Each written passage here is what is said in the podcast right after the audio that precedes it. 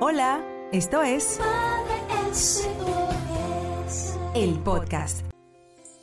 Gracias por seguir con nosotros aquí en Madre SOS Radio. Hoy quiero regalarte cuatro cosas que vas a lograr hacer mejor cuando priorizas tu autocuidado, el autocuidado en las madres del que tanto hablo, el sacar ese momentito, no tienen que ser una hora, dos horas, tres horas, empieza con cinco minutos. Empieza con cinco minutos dedicados a ti, a lo que te hace feliz a ti como mujer, como persona, como ser humano. Es increíble cómo cada vez más las estadísticas lo demuestran. Las mujeres que practican el autocuidado físico, mental, emocional y social son más felices, se sienten más tranquilas, tienen la jarra llena de paciencia y sabiduría para lidiar con, con todas las situaciones que se presentan en el día a día de la crianza de los hijos, sin importar la edad, desde que están bebecitos, cuando empiezan luego ya a caminar y a poner la mano absolutamente a todo, cuando ya llega esa preadolescencia, esa primera etapa de la infancia, luego la preadolescencia y la adolescencia, no les cuento. Ahí es que de verdad el autocuidado dice, presente, aquí estoy para salvar a esa madre con tantos cambios de humor que tienen a veces nuestros hijos y por eso hoy queremos entregarte esas, esas cuatro cosas. Pueden ser más, pero hoy quiero solo que sepas cuatro que vas a lograr hacer mejor cuando priorizas tu bienestar, tu autocuidado. Y la primera es la gestión del estrés, que el autocuidado te va a ayudar a reducir los niveles de estrés y de ansiedad que todas las madres tenemos, absolutamente todas. Cuando tú te cuidas física y emocionalmente, estás mejor preparada para enfrentar, como les decía, esos desafíos de la crianza con una mente que está más clara, con una actitud más positiva. Esto se traduce en una mayor paciencia, y capacidad para entonces uno manejar situaciones que se ponen bastante difíciles con los hijos y entonces tú la vas a poder manejar de manera más tranquila y comprensiva. Entonces, la primera, la gestión del estrés.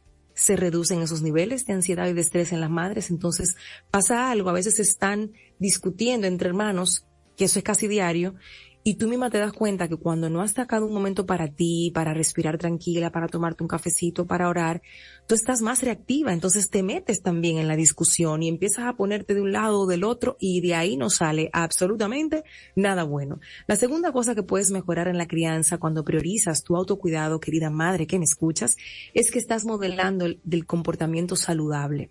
Los hijos aprenden a través del ejemplo. Son esponjas, ya lo hemos dicho muchas veces. Y practicar el autocuidado les muestra a ellos también la importancia de cuidarse a sí mismo.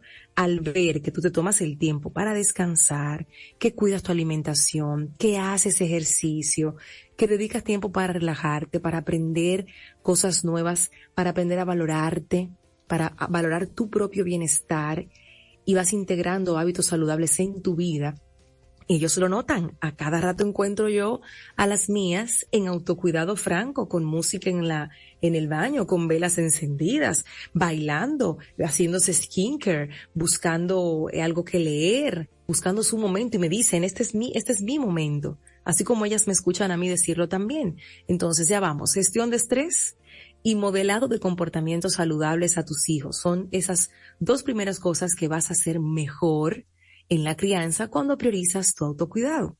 La tercera es, y esta me encanta, y es así, señores, comprobado, mayor conexión emocional. Cuando tú te cuidas y atiendes tus necesidades, oigan bien lo que estoy diciendo, te sientes más en sintonía contigo misma y con tus emociones. Esto, sin lugar a dudas, va a permitir que puedas conectarte de forma más auténtica con tus hijos porque estás ahí más presente, estás disponible emocionalmente. La crianza se convierte en esa experiencia gratificante y enriquecedora para ambas partes, con todos los retos que trae, porque no es color de rosa y quien me está escuchando lo sabe, el que diga que es sencillo, criar eh, no lo es, y menos en este tiempo, no lo es. Entonces, este tercer punto, cuando tú logras mayor conexión emocional contigo, que te cuidas, que atiendes tus necesidades, vas a estar más en sintonía con tu ser y vas a poder entender mejor las necesidades que tienen tus hijos en las distintas etapas, porque te va a salir natural te va a salir auténtico, no te va a salir forzado y ahora entonces tengo que oírla y ahora entonces tengo que hacer, no, porque ya tú sabes lo que se siente escucharte y ser escuchada, ya sabes eso, ya lo conoces, ya lo has pasado por tu cuerpo, entonces entregarlo va a ser más sencillo.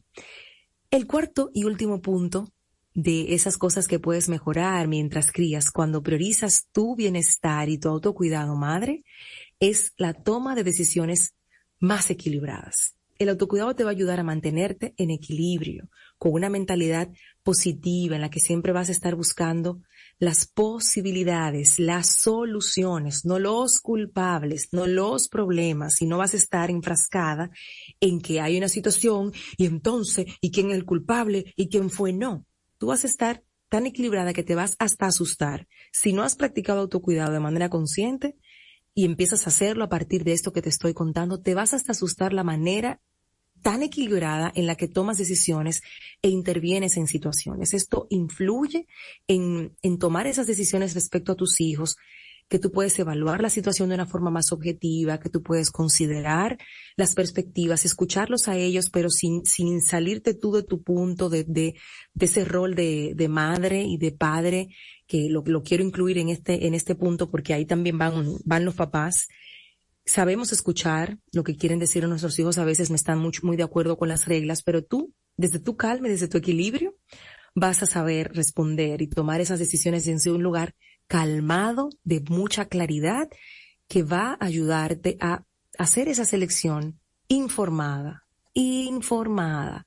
Entonces el autocuidado, señores, no es egoísta, es una inversión en ti misma, y sobre todo en el bienestar de tu familia. Así que al cuidarte tú vas a estar en mejores condiciones para cuidar y para criar a tus hijos de una manera más amorosa, de una manera más efectiva.